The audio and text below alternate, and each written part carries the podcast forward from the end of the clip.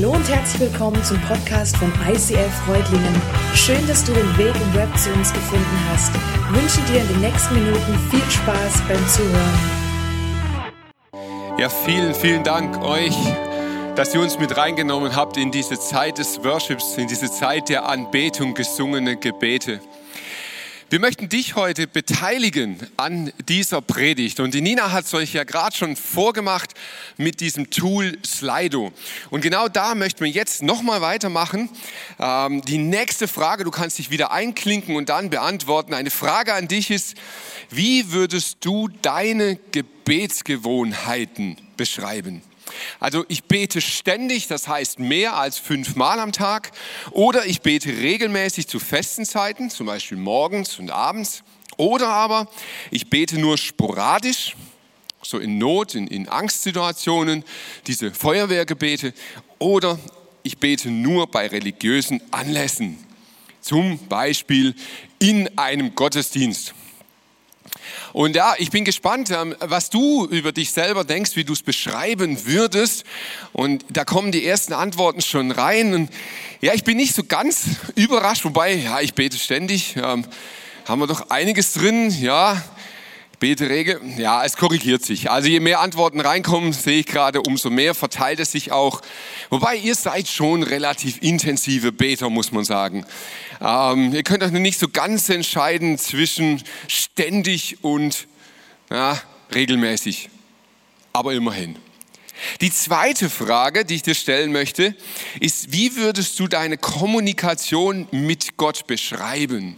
Und da geht es jetzt darum, so anteilig, Kommunikation, wie viel redest du, wie viel hörst du? Also 100% reden, 0% hören demnach. 70% reden, 30 hören, das heißt, du redest mehr, aber so hin und wieder hörst du auch mal Gott. Oder aber 50-50, Denkst du, ist so anteilig bei mir, passt ungefähr mittig? Oder du sagst, nee, 30 Prozent reden und 70 Prozent hören. Also du hörst viel intensiv etwas von Gott. Und da wird es jetzt doch ein bisschen deutlicher. Ähm, also die, die Verteilung geht ganz stark in 100 Prozent reden und 0 Prozent hören. Ähm, das ist doch relativ viel, muss ich sagen. Ähm, aber ich glaube, dass wir damit etwas widerspiegeln, was für ganz, ganz viele Menschen einfach auch so ist. Ich glaube, dass für sehr viele Menschen der erste große Schritt überhaupt mal ist, Gott zu akzeptieren, zu sagen, ja, es gibt einen Gott. Gott existiert, Gott ist der Schöpfer des Universums, er hat das Ganze gemacht, das ist schon ein Riesenschritt. Der zweite Schritt ist dann aber zu sagen, okay, diesen Gott, den gibt es und ich überwinde mich und fange an, mit ihm zu reden. Wir nennen das auf Frommdeutsch beten. Also ich, ich bete mit Gott und ich rechne sogar damit, dass das etwas bewirkt, dass das etwas macht mit diesem Gott und mit dem Geschehen.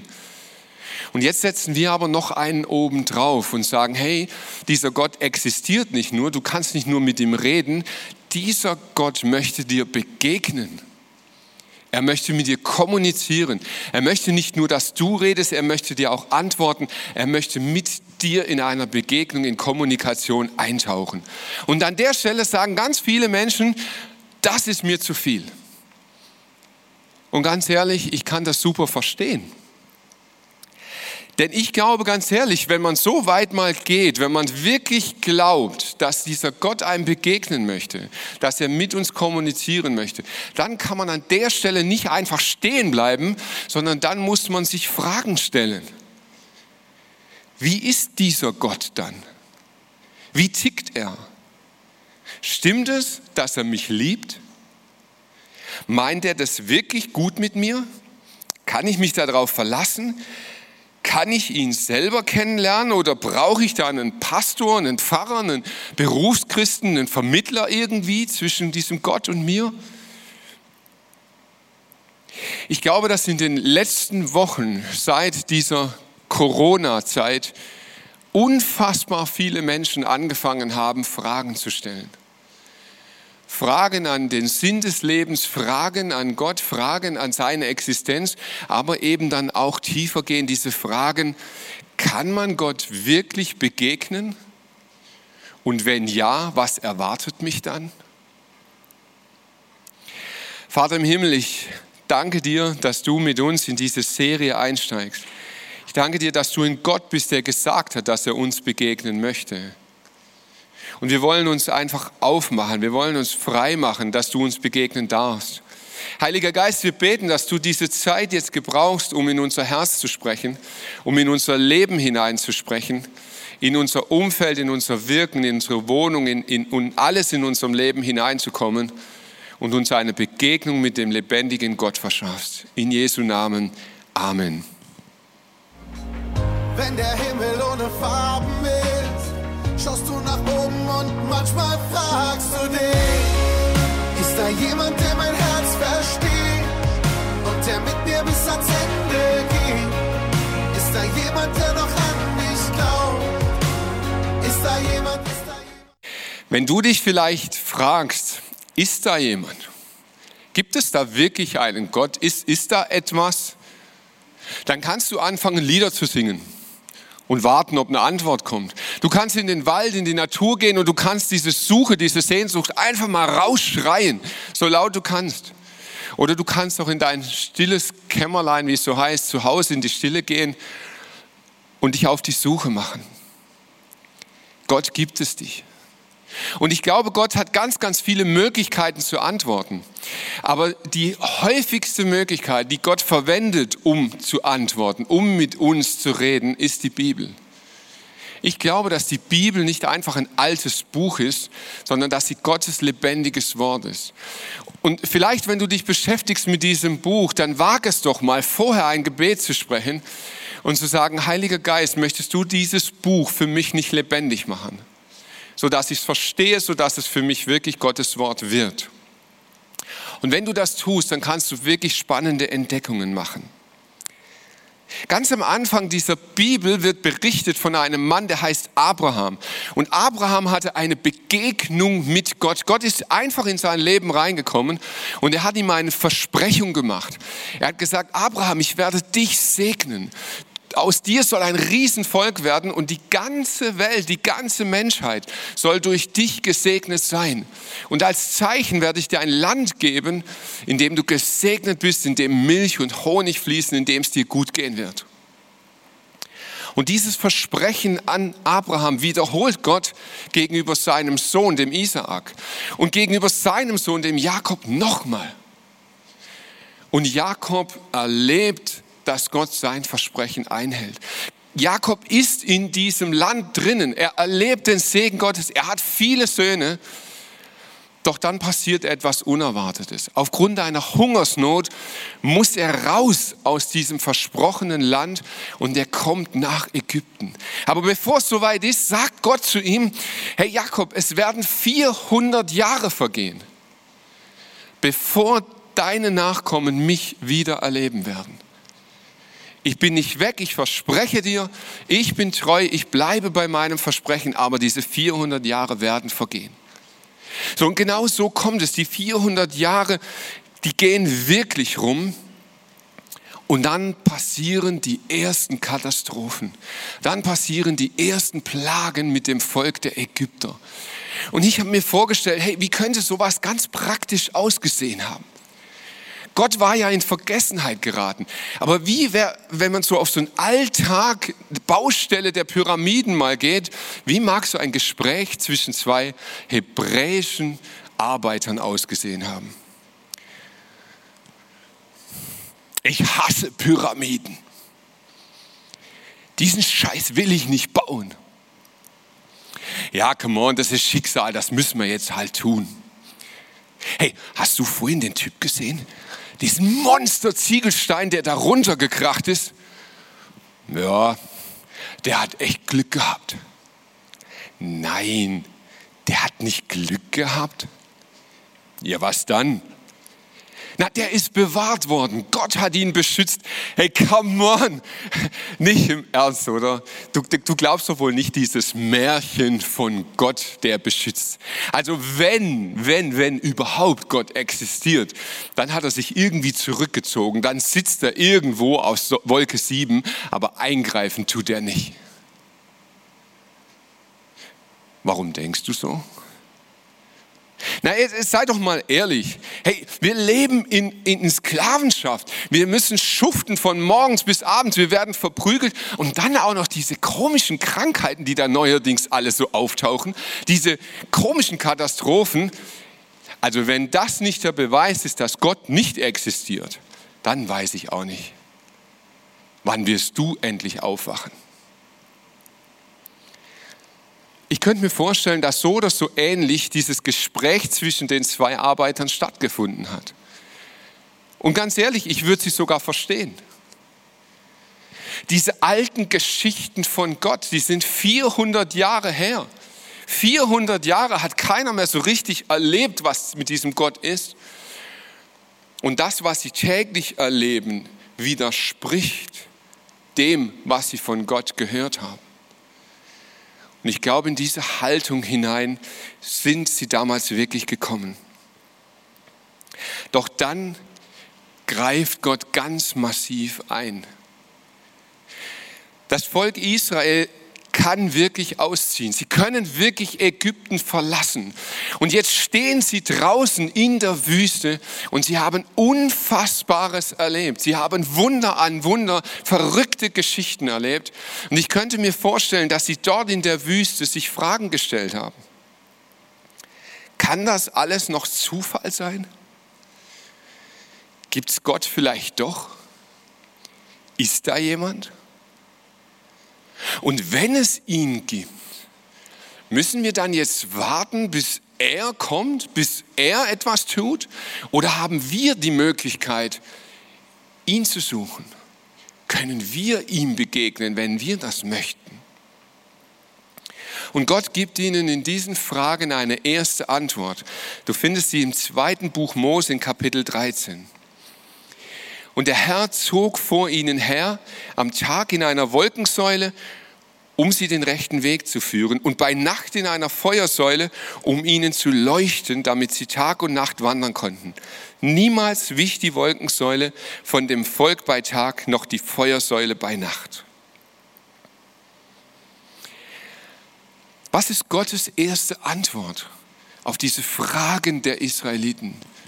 Ich weiß nicht, ob du schon mal in der Wüste warst. Ich war dort schon mal. Und in der Wüste ist die Sonne wirklich gnadenlos.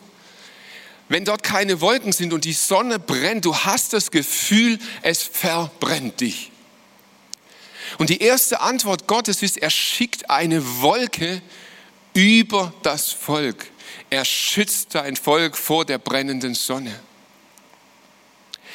Und nachts ich war völlig perplex. Wir waren in Ägypten damals in, in der Wüste und da ist wirklich um halb sechs geht die Sonne unter und bäm, innerhalb von, von einer Viertelstunde ist es sowas von Kuhnacht.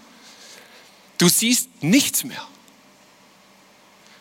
Und Gottes erste Antwort ist, des Tages will ich dich schützen von oben und ich werde dich leiten und dir Orientierung geben. Und dann finde ich dieses eine Wort so spannend. Niemals wich diese Säule. Niemals. Also nicht nur, wenn sie fromm waren, nicht nur, wenn sie Gottes Willen getan haben, nicht nur, wenn sie dem entsprochen haben, was ein ordentlicher Gottnachfolger tut, sondern niemals wich Gott. Er blieb bei ihnen. Und in Gottes Handeln ist immer eine Message. Vielleicht bist du mit der Bibel noch nicht so vertraut. Vielleicht ist es ein fremdes Buch für dich. Dann sage ich dir, wenn du dieses Buch liest und du siehst Handlungen von Gott, in jeder Handlung ist eine Message drin. Was ist die Message an dieser Stelle? Die Bibel beschreibt uns, dass zwischen Gott und dem Mensch durch eine Entscheidung des Menschen, das nennt man Sündenfall, durch eine Entscheidung ist ein Graben entstanden. Gott möchte Gemeinschaft mit dem Mensch. Gott möchte mit dem Mensch zusammen sein. Aber der Mensch hat sich gegen ihn entschieden und seitdem ist ein Graben zwischen dem Mensch und Gott. Und dort entstehen zwei Worte, die unglaublich wichtig für uns sind. Heilig und profan. Heilig heißt nichts anderes als heilig ist der Kreis, der Ort, in dem Gott ist, seine Gegenwart. sein Thron dort, wo, wo er ist. Und das ist heilig und darum ist sein Kreis. Und außerhalb von heilig ist profan. Das ist alles andere. Und zwischen profan und heilig ist ein Graben. Und der Mensch kann diesen Graben nicht mehr überwinden, ohne zu sterben. Wenn wir jetzt reinschauen, wie es Israel weiterging, das war total crazy. Gott hat gesagt, ich möchte euch begegnen, hier in dieser Wüste drinnen. Ja, aber wie? Er sagt, lieber Mose, komm auf einen Berg. Ich werde in drei Tagen dort sein. Bereite dich vor, drei Tage lang. In drei Tagen werde ich dir oben auf dem Berg begegnen. Aber, jetzt kommt's, zieh eine Linie um diesen Berg herum. Denn der Berg wird heilig sein. Und alles drumherum wird profan sein. Aber ich möchte dir im Heiligen begegnen. Und wenn du noch nicht so intensiv mit der Bibel unterwegs bist, ich mag das Wort Altes und Neues Testament nicht so gerne. Das Alte ist nicht alt und vorbei und das Neue ist das, was jetzt gilt, sondern der erste Teil der Bibel weist auf Jesus hin. Und der zweite Teil der Bibel deutet von Jesus her. Und wenn du jetzt dieses Ereignis dir anschaust, dann, dann ist es genau das, was du später in Jesus findest. Drei Tage Vorbereitung, drei Tage ist Jesus im Grab. Auf dem Hügel findet die Begegnung von Heilig und Profan statt. Jesus wird auf dem Hügel gekreuzigt. Und Gott durchbricht diese Trennung von Heilig und Profan und begegnet dem Mensch. Und das tut er im ersten Teil der Bibel schon und Jesus dann im zweiten Teil. Auf diesem Berg oben gibt Gott Mose jetzt eine Anweisung. Die Israeliten sollen mir aus diesen Materialien ein Heiligtum bauen, denn ich will bei ihnen wohnen. Was ist die Message? Gott sagt, hey, ich habe gesehen, wie ihr lebt. Ich habe gesehen, dass ihr völlig orientierungslos umeinander irrt. Ich habe gesehen, dass ihr euch danach sehnt, mir zu begegnen, aber nicht wisst, wie es funktioniert. Ich möchte, dass ihr mir ein Heiligtum baut und dort will ich wohnen. Ich möchte, dass ihr wisst, wo ich zu finden bin. Und dieses Heiligtum hat einen Namen, das heißt Stiftshütte. Und damit ihr euch besser vorstellen könnt, wie das aussieht, habe ich euch einen kurzen Clip dabei.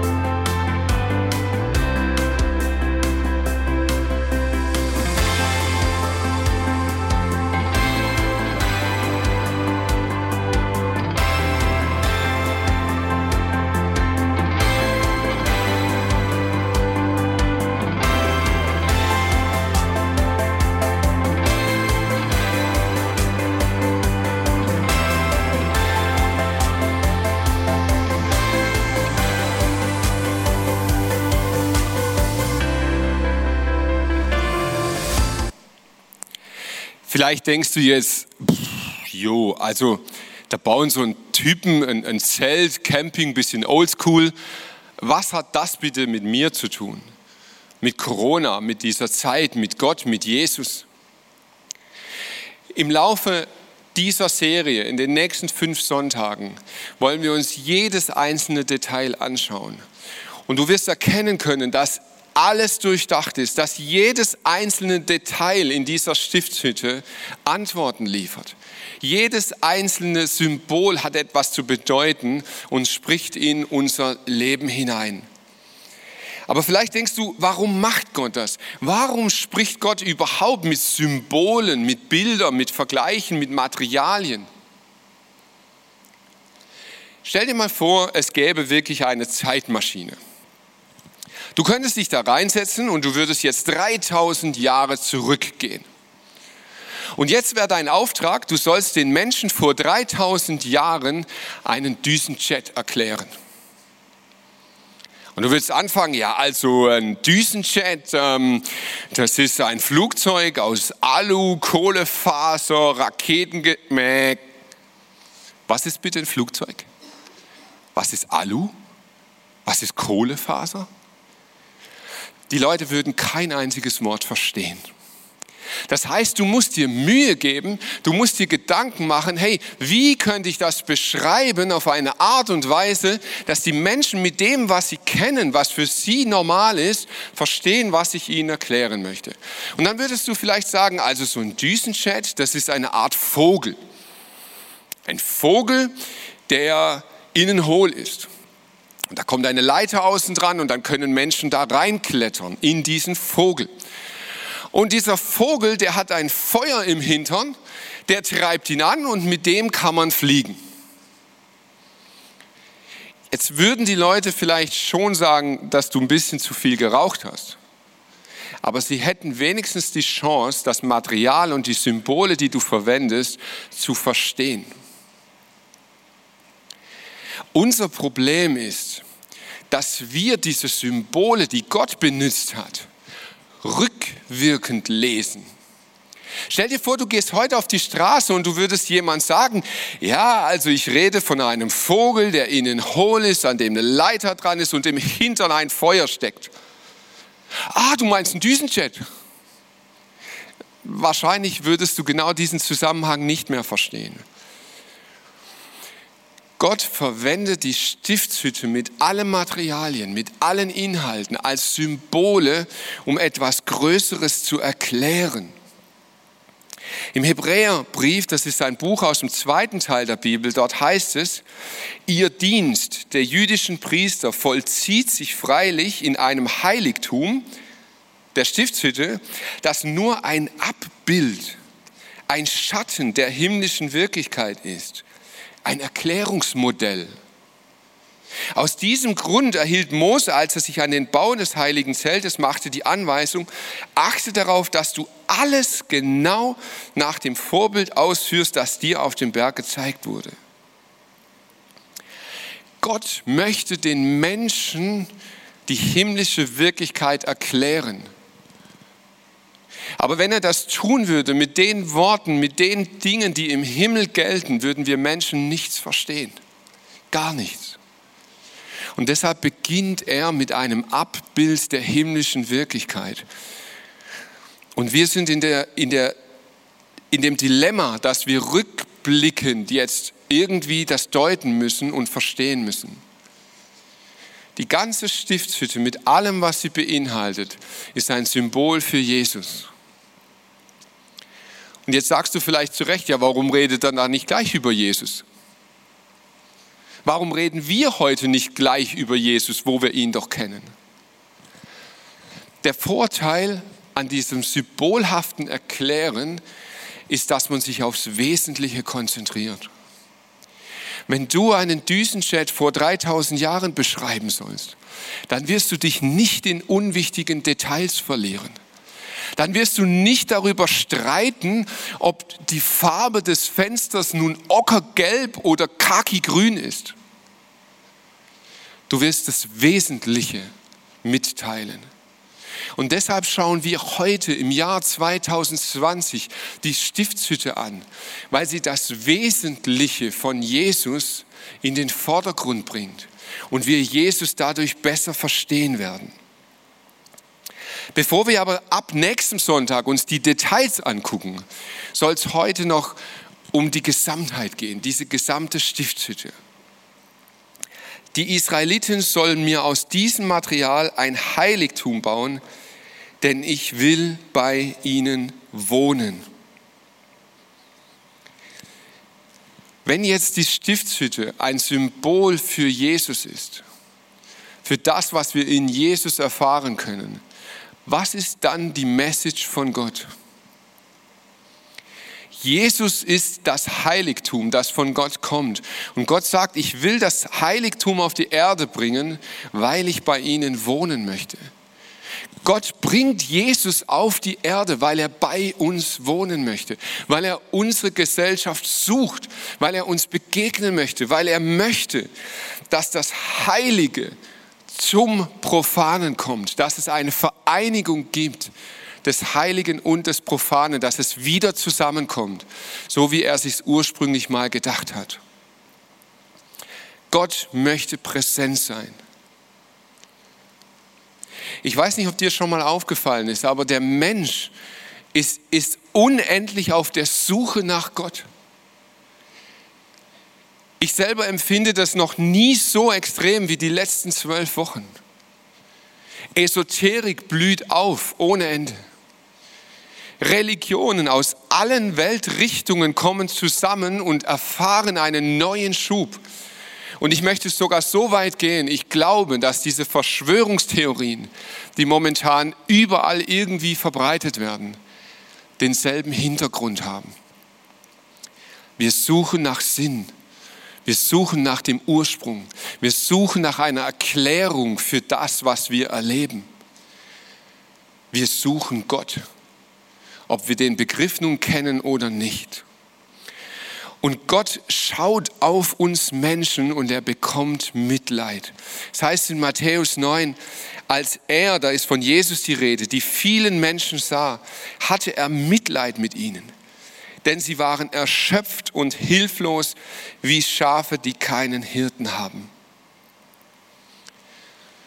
Wenn ich Instagram, wenn ich Facebook, wenn ich die Nachrichten der letzten Wochen mir anschaue, dann habe ich das Gefühl, dieser Vergleich von orientierungslosen, hilflosen Schafen ist nicht so weit hergeholt. Unsere Gesellschaft ist orientierungslos unterwegs. Und wir klammern uns krampfhaft an irgendwelche Erklärungen, um doch ein bisschen davon zu verstehen, was gerade mit uns passiert. Dabei hat Gott eine Antwort gegeben. Gott kam in diese Welt, um uns zu begegnen. Aber unser Problem wiederholt sich. Israel musste 400 Jahre warten. Und in dieser Wartezeit haben sie Gott vergessen. Wir warten seit über 2000 Jahren darauf, dass Jesus wiederkommen wird.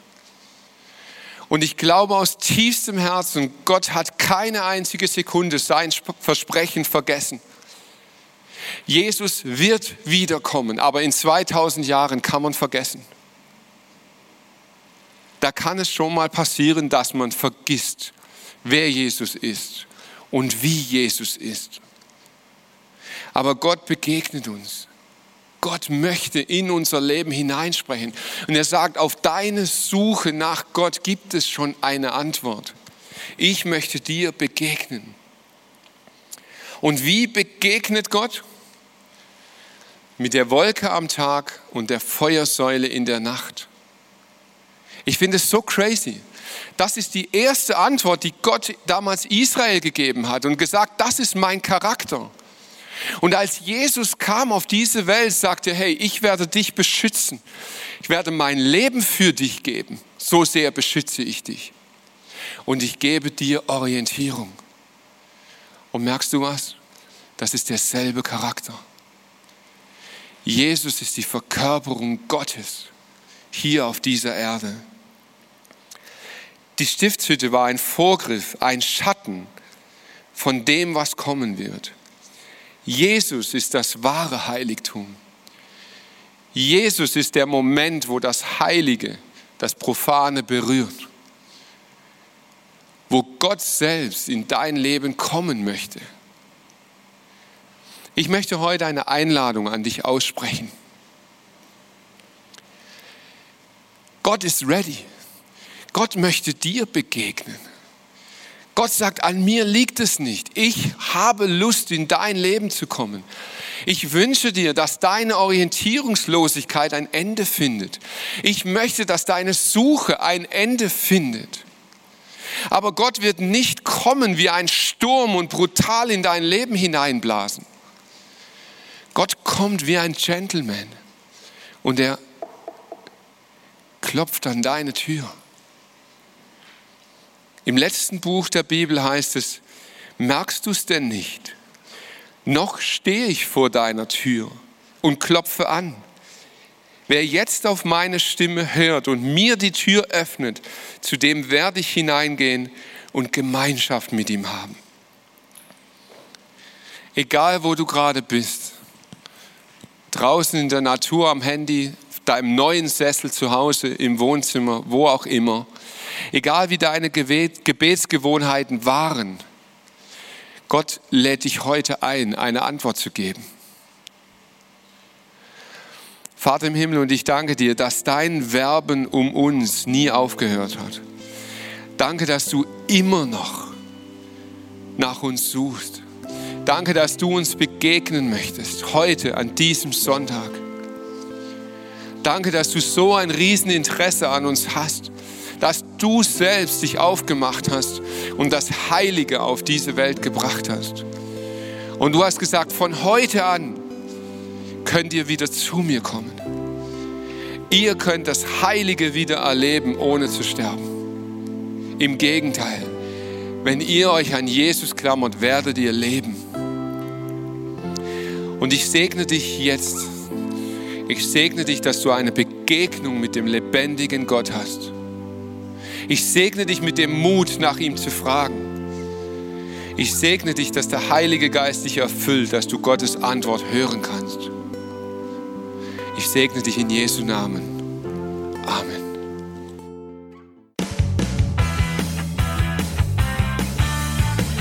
ICF Reutlingen sagt Dankeschön fürs Reinklicken. Weitere Infos findest du unter www.icf-reutlingen.de.